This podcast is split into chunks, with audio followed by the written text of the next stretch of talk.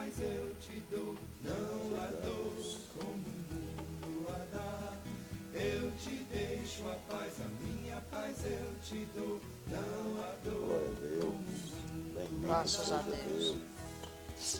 A paz do Senhor Jesus Cristo para todos os irmãos que vão estar conosco é, hoje à noite. Eu sou Jorge Nascimento, esse é Erivelto Lopes e este é o programa de volta para a palavra de hoje, domingo, dia 25 de julho de 2021. Nós vamos continuar tratando do tema que a gente já vem tratando em alguns programas, que é a doutrina do pecado. Mas antes de qualquer coisa,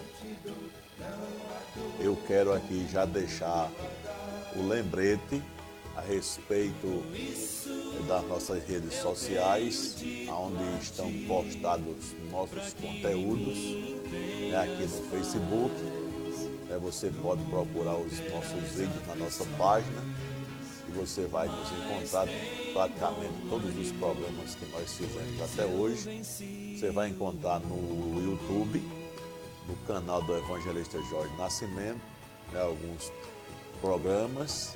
Você vai encontrar é, postagens evangélicas no nosso Instagram, é, JG Nascimento 5.1 e nos nossos canais de é, podcast que nós estamos já ah, preparando materiais, colocando no ar.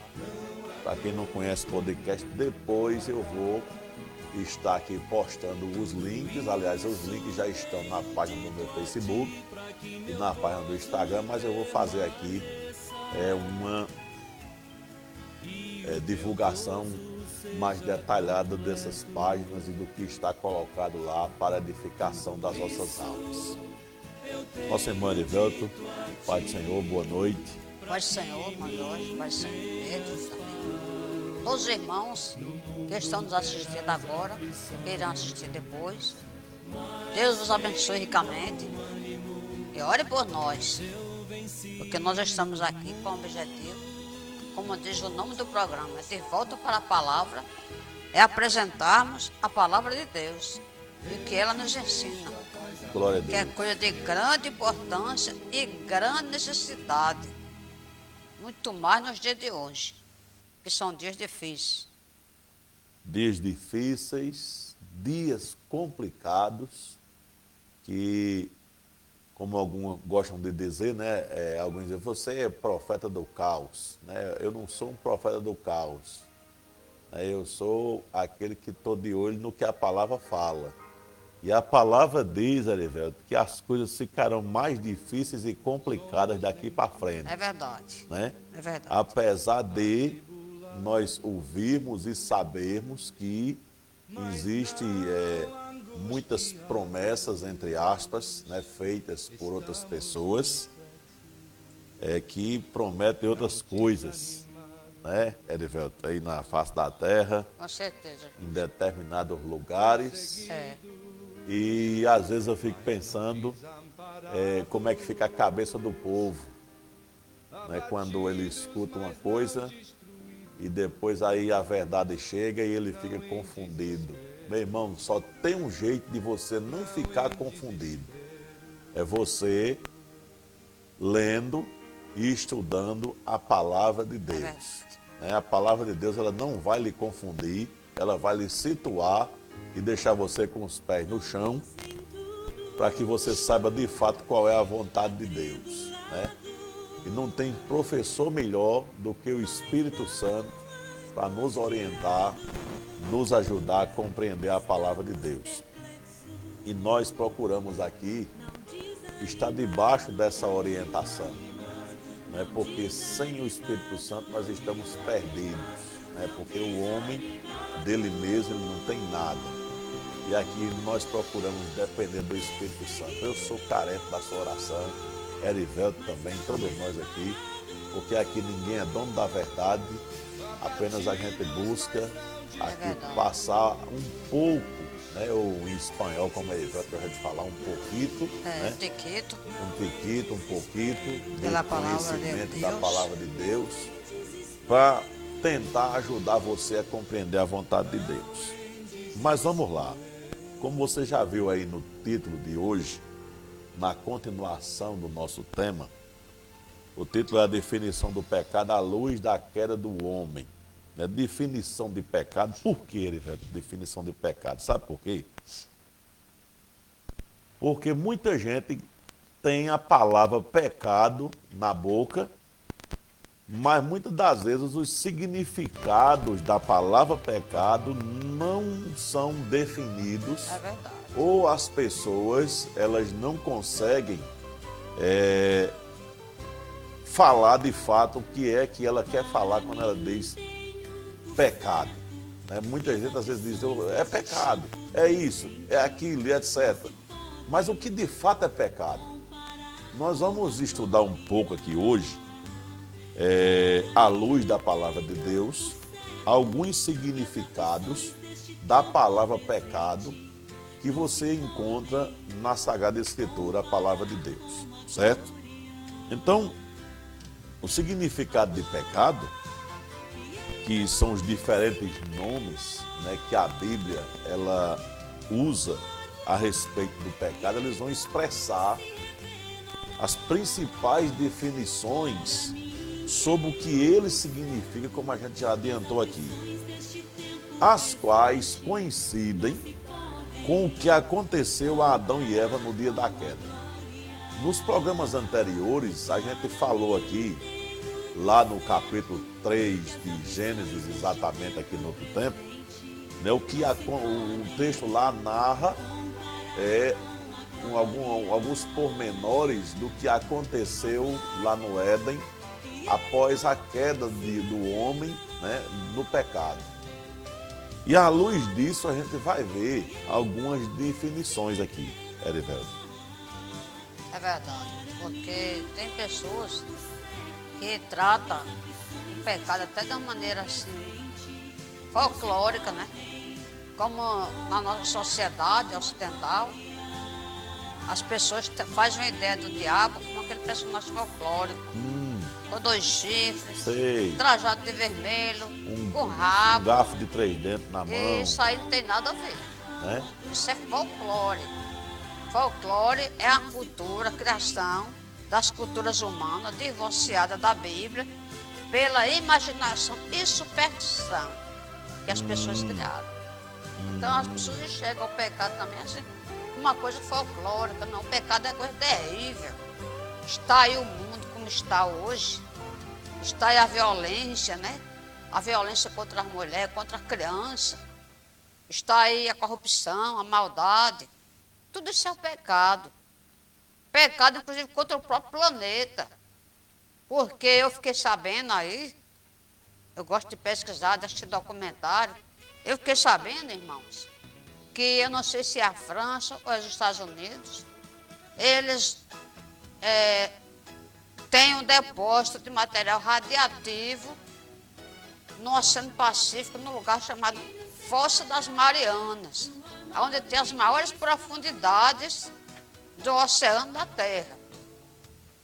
E eu fico pensando, quando a maresia começar a corroer aquele aço daquele container e esse material radioativo vazar para a água, quais serão as consequências para a humanidade?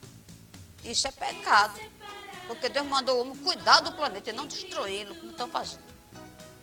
Isso é, É. pecado. Veja só, a primeira palavra que nós vamos aqui estudar hoje, à luz da palavra de Deus, é uma palavra que é bem conhecida na Bíblia, chamada transgressão. Eu quero ler aqui junto com vocês um texto bíblico que está na carta aos Hebreus, é no capítulo 2, o versículo 2. Eu vou ler do versículo 1 para ficar mais. é, é, é, a gente entender melhor. Que diz assim, Hebreus capítulo 2, versículo 1 e 2. Por isso é fundamental prestarmos atenção mais ainda às verdades que temos ouvido, para que jamais nos, nos desviemos delas. Pois se a mensagem proferida por anjos provou sua firmeza, e toda transgressão e desobediência recebeu a devida punição. Aí o versículo 3 diz assim: Como nos livraremos se desconsiderarmos tão grande salvação? Esta salvação, tendo sido proclamada pelo Senhor, foi depois confirmada a nós pelos que a ouviram. Eu não vou é, é, é, contextualizar, ou melhor dizendo assim, eu vou expor o texto, não, eu quero pegar somente a palavra transgressão, que está no versículo 2, Erivelto, para falar de uma das definições bíblicas a respeito do que é pecado. E aqui em Hebreus, a gente vai ver que é, quando os anjos ajudaram a trazer a mensagem de Deus para Moisés no tempo do Antigo Testamento, que é o que o texto está dizendo, quando ele diz assim, toda transgressão e desobediência, o texto está se referindo ao que aconteceu depois que foi recebido a lei de Deus por Moisés e o povo desobedeceu essa lei. Aí a Bíblia chama isso de transgressão. Transgressão. Né? Essa, essa palavrinha parece prefixo trans. Sim. Tem a ideia de passar por cima. Sim. E além, né? Mas temos transamazônia, temos estrada que atravessa, que passa pela Amazônia. Então, a ideia de passar por cima do mandamento de Deus. É, de violação, né? Transgressão. De violação. É.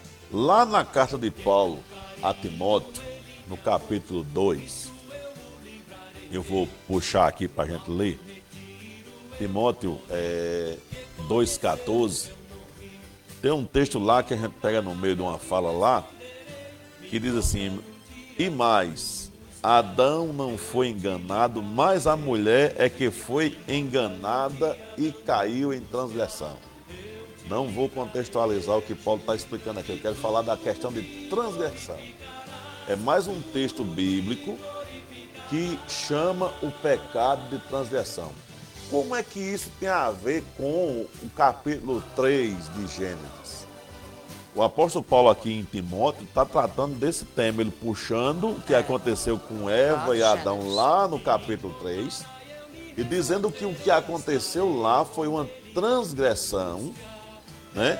ou uma violação às ordens de Deus, que a gente já viu aqui, só para refrescar a memória, capítulo 2, versículo 17 de Gênesis, está lá escrito Deus dizendo para Adão que ele deveria, é, poderia, melhor dizendo, comer de todas as árvores que, que tinha no jardim, porém da árvore que estava no meio do jardim ele não deveria comer, porque se ele comesse dela, ele certamente morreria.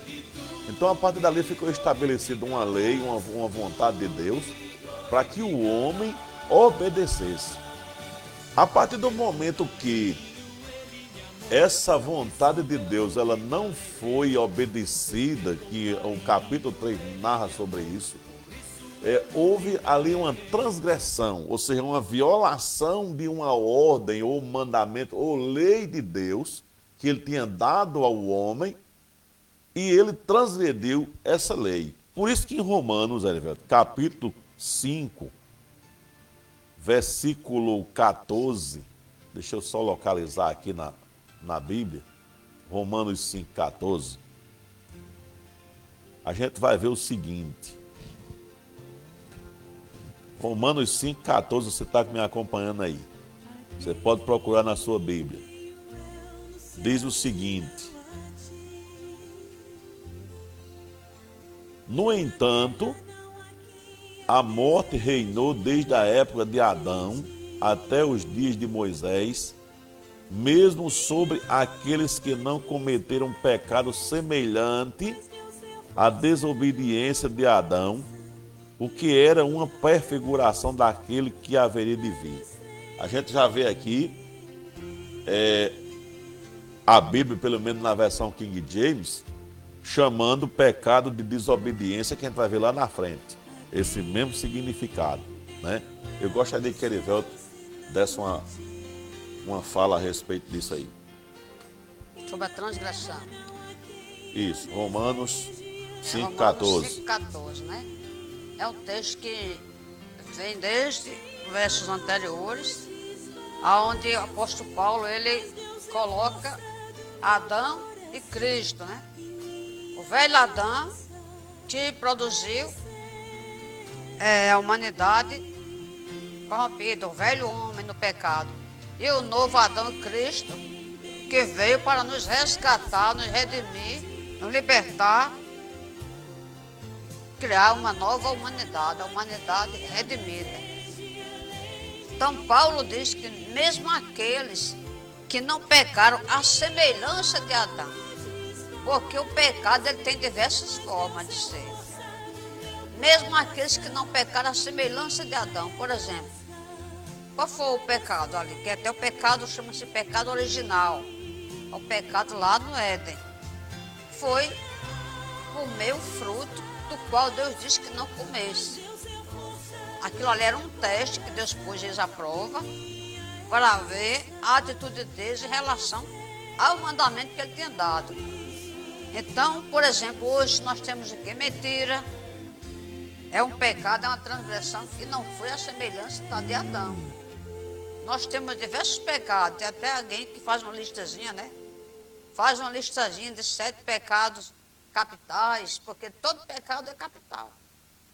Todo pecado gera morte. Diante de Deus não tem pecadinho nem pecadão. Agora, para os nossos olhos, para os nossos conceitos, às vezes alguém julga que o cara estuprou e matou, é grave pecado. Ou então o cara assassinou muita gente, como foi Adolf Hitler, que ordenou o massacre de 6 milhões de judeus, né? É. Aí as pessoas julgam isso é um grave pecado. Mas pecado, todo pecado é pecado. Todos eles geram morte. E todos eles levam o homem ao inferno se não se arrepender deles. Então, mesmo para esses que não pecaram a semelhança de Adão, mas também pecaram Jesus trouxe redenção. Desde que come crer e se arrepende. É. Olha só. No capítulo 2, versículo 23 da carta aos Romanos, está escrito assim: Tu que te orgulhas da lei, desonra a Deus desobedecendo a própria lei. Por que isso? Né? Porque toda transgressão desonra a Deus. Então, uma das coisas que as pessoas menos se preocupam na face da terra hoje é com a honra de Deus ou com agradar a Deus. Todo mundo que diz que crê em Deus, ele diz que tem Deus, que ama Deus e tal, mas se esquece que todo pecado cometido ele desonra a Deus. E só pode ser reparado quando essa pessoa reconhece esse pecado e pede perdão por eles a Jesus Cristo. Aí ele recebe o perdão devido da parte de Deus. Mas as pessoas que pecam deliberadamente, as pessoas que têm prazer no pecado, essas pessoas estão transgredindo contra Deus. Essas pessoas estão num eminente perigo. Porque eu lembro-me, já faz algum tempo, que eu até falei numa, numa ministração aqui no Facebook, no capítulo é, 1 da carta aos Romanos, versículo 18, tem um texto aqui que ele, ele, ele, toda vez que eu leio ele, me dá arrepio na espinha praticamente. Quando o texto diz assim, portanto a ira de Deus é revelada do céu contra toda impiedade e injustiça, né? aliás, a, a ira de Deus é revelada do céu contra toda impiedade e injustiça dos homens que suprimem a verdade pela injustiça humana. Ou seja, a humanidade pecadora, ela está em eminente perigo constantemente, porque ela vive também constantemente em pecado. As coisas não estão mais apertadas ainda por causa da misericórdia e da graça de Deus. Por isso que não está mais apertado. Você acha que está apertado? Está muito apertada a vida humana hoje na face da terra. Inclusive nesse momento complicado que a gente vem vivendo com a pandemia. Mas por que tudo isso acontece? Eu vou lhe dizer com toda certeza, mesmo que muita gente discorde do que eu falo aqui com Erivelto. A causa disso tudo chama-se pecado. A culpa é do homem. O homem está em flagrante transgressão contra Deus diariamente e não se toca disso. É necessário que as pessoas elas reconheçam que são pecadoras e se arrependam desses pecados e se voltem para Deus, para ver se a misericórdia de Deus chega a tempo em sua vida. Aí eu me lembro aquele, sabe de que, de que texto? Aquele texto de Lamentações de Jeremias, quando ele na, lamentando o estado do povo de Judá, ele diz: põe a boca no pó, talvez haja esperança. É capítulo 2, versículo 23 a 24, uma coisa assim. Salva a memória, você está me vendo aí, você procura depois. Por quê? Porque o povo de Deus estava em flagrante transgressão e agora não tinha mais jeito. Quando Jeremias diz põe a boca no pó, quer dizer, ó, vai clamar a Deus para ele te ajudar no estado que tu entrou. Não é que Deus vai. Sim. Aproveitando aí a deixa que você falou em Lamentações, né? Hum. Lá no capítulo 3, verso 29, ele diz assim: De que se queixa, pois, o homem vivente? É. Bem que queixa é uma coisa que muita gente tem, né? É. Tem gente que tem queixa de Deus, contra Deus. Tem gente que tem queixa de Adão, de Eva. Desculpa. Aí o profeta faz a pergunta e dá a resposta. De que se queixa, pois, o homem vivente? Queixa cada um dos seus próprios pecados. Porque a razão da catástrofe que se abateu sobre Jerusalém foi a transgressão do povo contra é. a palavra de Deus. É.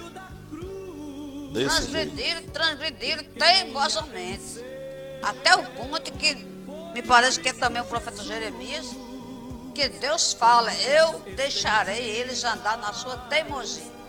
Aí é quando toda tentativa de misericórdia teve mais sucesso e Deus ia entregar eles ao juízo. E não tem coisa pior, viu? Você que está me escutando aí agora, ou que vai me ouvir, do que Deus entregar o homem aos seus próprios desejos e vontades. Deus dizer assim: vai, tu quer ir, vai. E o homem seguir, só que ele não sabe o fim das coisas. E Deus às vezes permite que isso aconteça com o ser humano. Aí você pode dizer assim, mas se Deus permite isso, então Deus não é amor, digo ele, é amor sim. Se existe uma, da, uma das provas do amor de Deus, é Ele permitir que essas coisas aconteçam, mas lá na frente ele ajudar o cabo a recuperar a sua sanidade e ele se voltar para Deus. Mas eu quero falar aqui no segundo significado, primeiro transgressão. Né? Você pode anotar aí, transgressão Primeiro significado. Depois, uma palavra que é um pouco complexa, entre aspas, que é muito é, comum é, na, nas versões mais antigas, né? É impiedade. A palavra impiedade ela está é, em várias passagens do Novo Testamento e eu, inclusive até eu já li aqui, né? Romanos 1,18, vou ler de novo, né? Quando o texto diz assim, por Portanto, a ira de Deus é revelada dos céus contra toda impiedade e injustiça dos homens que suprimem a verdade pela injustiça humana. Deixa eu dizer uma coisa aqui que eu esqueci no começo. Irmão Pedro está aí no chat. Se quiser participar aí, fala com Pedro, depois ele passa para mim. Brevemente, nós vamos ter condição aqui de deixar o WhatsApp ativo aqui para na hora do programa você quiser interagir com a gente via WhatsApp, você vai ter essa condição. Brevemente, isso a gente vai providenciar para o nosso programa. Mas voltando para a questão de impiedade, impiedade significa uma ação sem piedade, né? Ou seja, uma ação sem amor e devoção às coisas de Deus. Isso realmente caracterizou a ação de Adão e Eva. Inclusive, na enciclopédia de Orlando Boyer, ele coloca lá impiedade como irreligiosidade, aversão às coisas de Deus. Aversão. E aí, eu estava olhando um negócio, aí foi essa semana, tá anal- analisando, né? A questão aí que estão falando muito Olimpíada e mostrando lá o negócio lá da Europa. E eu parei aqui meditando, meu Deus, como já foi a Europa, né? E nos meus acadêmicos aí, amigo meu que, que é universitário, né? Ele fala que muita gente trata a Europa, chama a Europa de Europa pós-cristã. É, esse termo- pós-cristã. Esse termo já tem sido utilizado muito, né? Entendeu? Então, a gente vê aí a impiedade, essa aversão, abuso. Tem, inclusive aí Paulo que fala em Romanos 1, na lista das várias qualidades do pecado, ele trata de aborrecedores de Deus. É gente que se aborrece com as coisas de Deus. É gente que torce o nariz quando se fala no Evangelho. É. Isso é uma expressão do pecado. E quando, Erivelto, eu ficava observando aqui essa definição, uma ação sem piedade, ou seja, uma ação sem amor e devoção às coisas de Deus, eu trazendo isso para os nossos tempos que nós estamos vivendo agora, né, o nosso, é, os nossos tempos contemporâneos que nós estamos vivendo, é, eu fico pensando é, na situação da própria cristandade, né, que se diz cristão hoje no mundo. Aqui no Brasil, eu me lembro que alguns anos atrás fizeram uma pesquisa e disseram que tem um monte de milhão de cristãos aqui. E eu fiquei pensando, eu digo, é engraçado, muito interessante. Nesse monte de cristão, se de fato esse povo todo, que né, essa pesquisa já está ultrapassada, né? Mas eu estou só relembrando dela aqui. Se de fato houvesse toda essa cristandade de verdade no Brasil, é, esse país seria diferente. As pessoas, os habitantes do Brasil não seriam como são. Seria, seria, me permita, seria diferente se todo esse povo, esse conjunto de pessoas, esse universo de pessoas, fosse realmente cristãos praticantes, cristãos bíblicos. Porque tem muita gente que professa a fé cristã, mas ele está vivendo quase como um ímpio. É. Aproveitando essa sua deixa aí, porque tem gente que não gosta de ouvir isso, não. Não. Não é porque dentro da- da- dos tempos evangélicos, salvo, salvo algum, não vou aqui dizer todos, né? porque toda regra tem exceção, porque aí senão a coisa ficava feia. Mas a verdade é que hoje é, existe um grande trabalho para produzir gente religiosa. Me permita dizer isso aqui nessa noite. E o que é gente religiosa? É aquelas pessoas que simplesmente só praticam a liturgia denominacional de culto e o compromisso real com Deus está ofuscado porque muita gente não quer obedecer a Deus segundo sua palavra. Antes se engana com um falso discurso dentro de sua mente, acreditando que o fato dele fazer parte de uma denominação, de contribuir de alguma forma com aquela denominação, sem ter de fato um compromisso real com Deus, é suficiente para ele dizer que vive um cristianismo autêntico. Meu irmão, está na hora da gente entender que se eu não vivo um cristianismo autêntico, eu estou cometendo pecado contra Deus. A minha presença, simplesmente por estar dentro de um templo cristão, não significa dizer que eu sou cristão de verdade que Deus está sendo honrado e que eu não estou cometendo pecado. Porque quando você observa, Erivelto, a definição de impiedade, que é uma ação sem amor e devoção às coisas de Deus, quer dizer que quando eu vou ir somente para cumprir a tabela, né?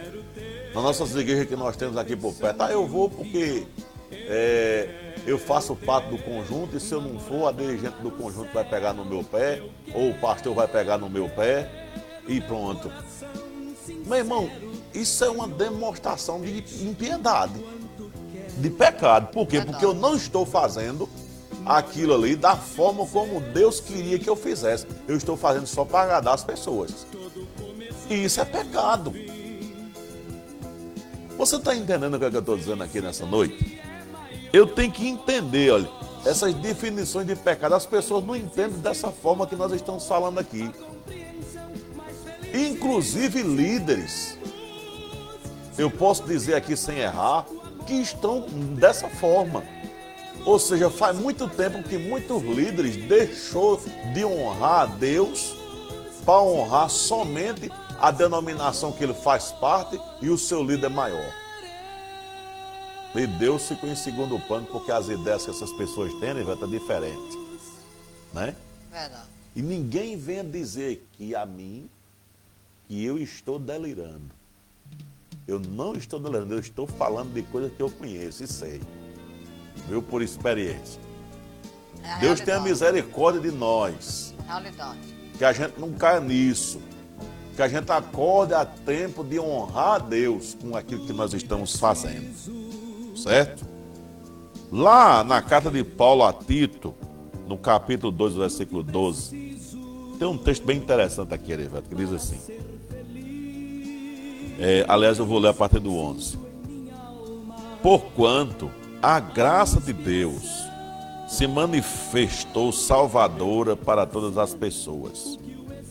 Ela nos orienta a renunciar à impiedade e às paixões mundanas e a viver de maneira sensata, justa e piedosa nessa presente era isso foi dito lá atrás, mas isso aqui é como se fosse o jornal de amanhã para nós. Hoje, na nossa presente era, nós temos que procurar viver de forma justa, deixar de lado toda a impiedade que porventura alguém esteja cometendo, cometendo as paixões mundanas e viver de maneira sensata, justa e piedosa nessa presente era. E quando nós olhamos para esta sociedade, começando por nós que somos cristãos, nós começamos a observar que as coisas não estão bem, de acordo com o que esse texto que a gente acabou de ler está dizendo. Justamente. É, há pessoas que querem justificar a conduta delas. Eu já ouvi, né? Ah, nós estamos, eu estou debaixo da graça, nós estamos vivendo na graça. Hum. Como se a graça desse permissão para um comportamento leviano. Mas o que, é que a graça faz? Ó? Renunciadas à impiedade. A graça se manifestou Salvador a todos os homens. Sim. Educando-nos ou ensinando-nos, que é a mesma coisa. A renunciada à piedade, às paixões mundanas viver no presente século de modo sóbrio quer dizer, equilibrado, sensato e piedosamente. Isso é o que a graça pede. Então, se alguém está usando a graça como um chapéu, como um guarda-chuva para ocultar seus pecados, está mal, muito mal com Deus. É desse jeito. Então, outra coisa que o pecado é chamado, eu já li, a gente vai só frisar aqui, é injustiça. Observe, transgressão, primeira definição, segunda definição, impiedade, terceira definição, injustiça. Versículo 18 do capítulo 1 de Romanos que a gente leu, fala lá, e a ira de Deus se manifesta né, sobre toda a impiedade dos homens e injustiça. Né? O que é injustiça? É um procedimento de acordo com o direito. Quando isso falta, né? Então se trata de injustiça. Ou seja, justiça é um procedimento de acordo com o direito. Que direito? Direito primeiro bíblico de Deus e depois com os direitos aqui da terra que estão de acordo com a palavra, porque tem alguns direitos que não estão de acordo com a palavra. Não vou discutir isso aqui. É. Mas que existe, existe. Estão querendo né? criar também, né? Estão querendo criar direitos que não são direitos porque estão contra a palavra de Deus. Certo? Então, injustiça, a Bíblia fala sobre isso na, na a Bíblia fala sobre isso em suas páginas. E quando você ouvir falar de injustiça, você está ouvindo a Bíblia falar de pecado.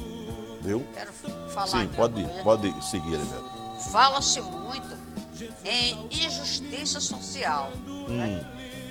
Questão do Brasil aí, por que o Brasil está como está, né? Muita riqueza acumulada na mão de pouca gente e a maioria vivendo na pobreza e muitos vivendo abaixo da linha da pobreza, na miséria mesmo. Porque não se reparte os bens por igual. Isso é até um assunto de ideologia, né? É tem aquela promessa maravilhosa que repartiu o povo por igual. Hum. Usa até Cristo como argumento, né? Como Cristo repartiu. Não, de vez em quando Jesus serve para alguma coisa prática, na boca desse povo. Na hora da prática, é vem a nós primeiro. É. Os nossos, depois o resto é que se lixe, né? Então, injustiça social. Por quê? Porque a terra Deus criou para todos. Então tem muita terra por aí, desocupada, improdutiva, que ninguém produz. E tem muita gente, como aquela senhora que era missionária do hum, Pará, né? Sim. A irmã, que eu esqueci agora o nome dela, sim. que veio de lá ajudar os pobres da, que moravam lá na certa região do Pará. E ali os fazendeiros mandaram matar a mulher. Ela foi assassinada. Sei porque ela lutava a favor daquele povo ter a posse daquela terra ali. E os grandes latifundiários, que são os possuidores de grandes porções de terra, não querem isso. Isso é injustiça social. Para a gente fechar esse parênteses aí de, de, de injustiça social, é, se nós formos observar tudo o que está acontecendo no mundo e principalmente aqui no Brasil, nós vamos descobrir muita coisa. Né? Sei. Inclusive, inclusive, é, nessas questões que você está apontando aí, velho, também tem muita esperteza do lado daqueles que se dizem que não tem nada. Também, né? também. Porque para não ficar aqui parecendo que a gente está, né? Também. Do lado do, do, do, povo que diz que não tem terra. Querem usar. Né?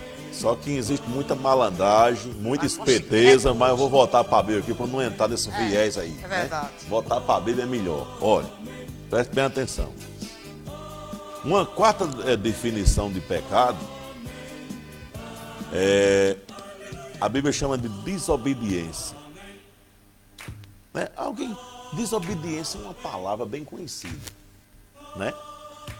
De, todos, de todas as pessoas, né? Isso começa logo com as crianças bem pequenininhas. Né? Que hoje, no lugar de chamar de desobediência, estão chamando de coisinha bonitinha. O bichinho é assim mesmo, ele é criança.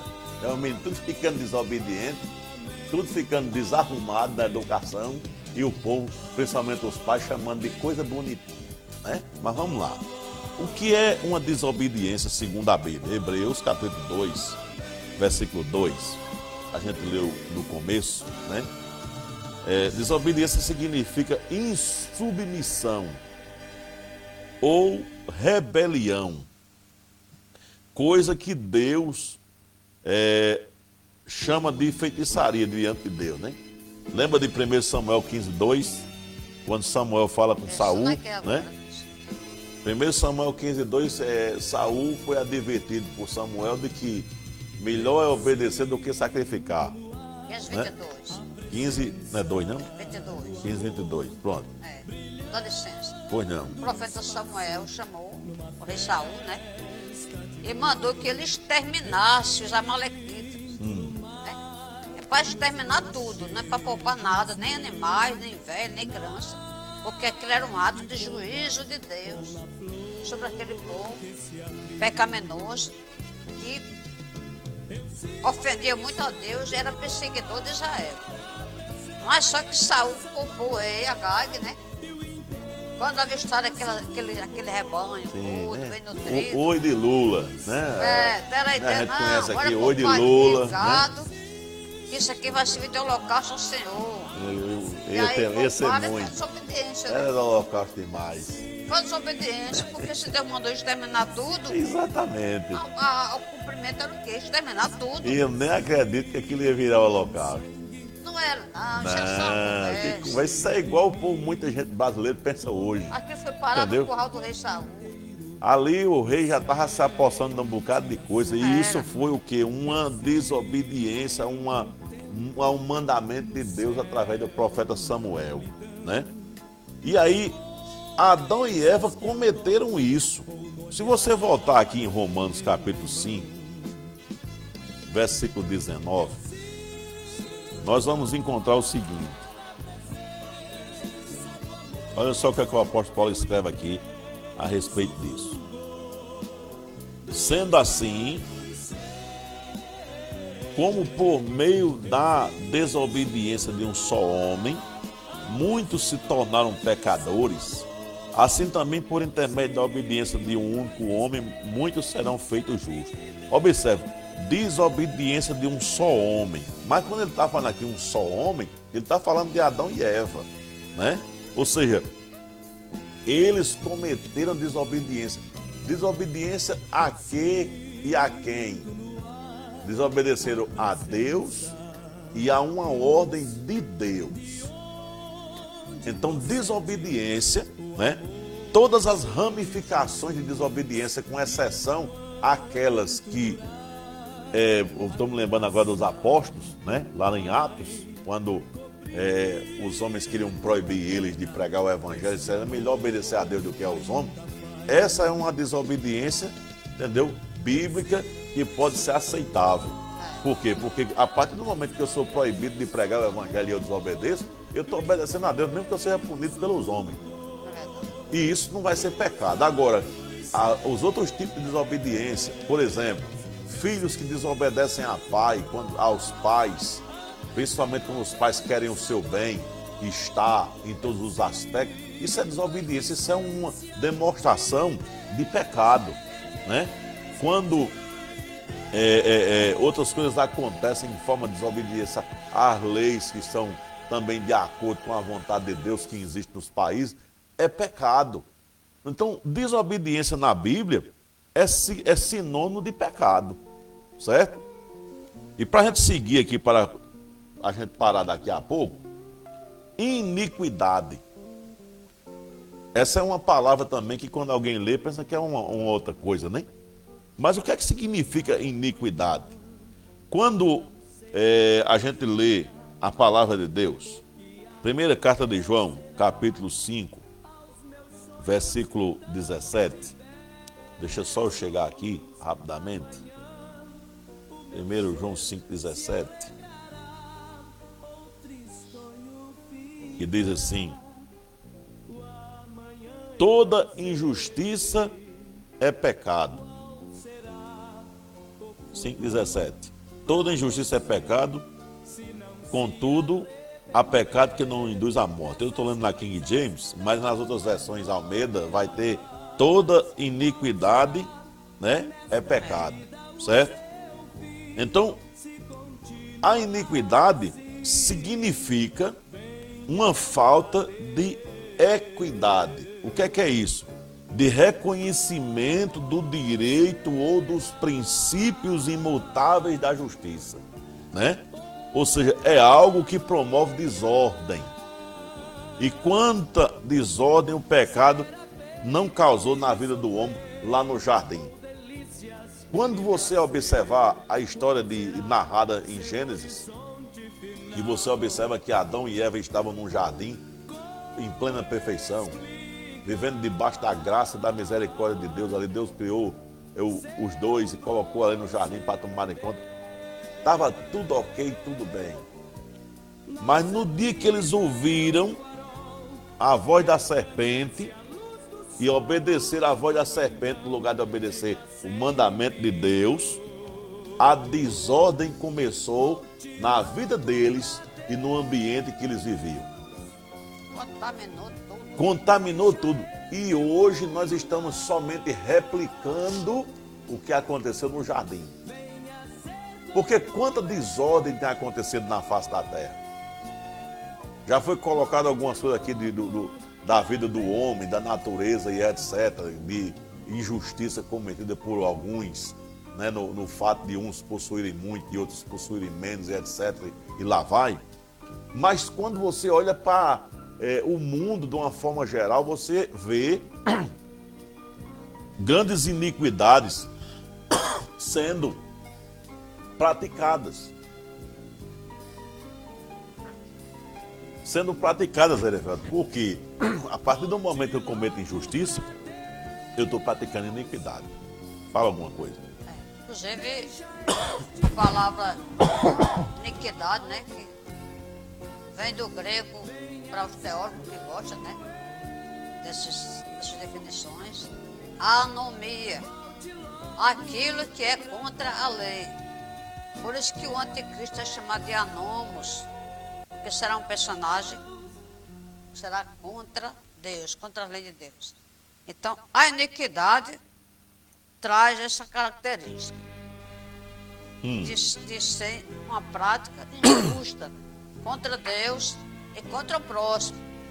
E todo pecado, mesmo que cometido contra alguém, em primeiro lugar, ele é cometido contra Deus, porque Deus mandou amar o próximo. Então, se eu peco contra alguém, eu estou obedecendo primeiramente a Deus, que mandou eu amar o próximo.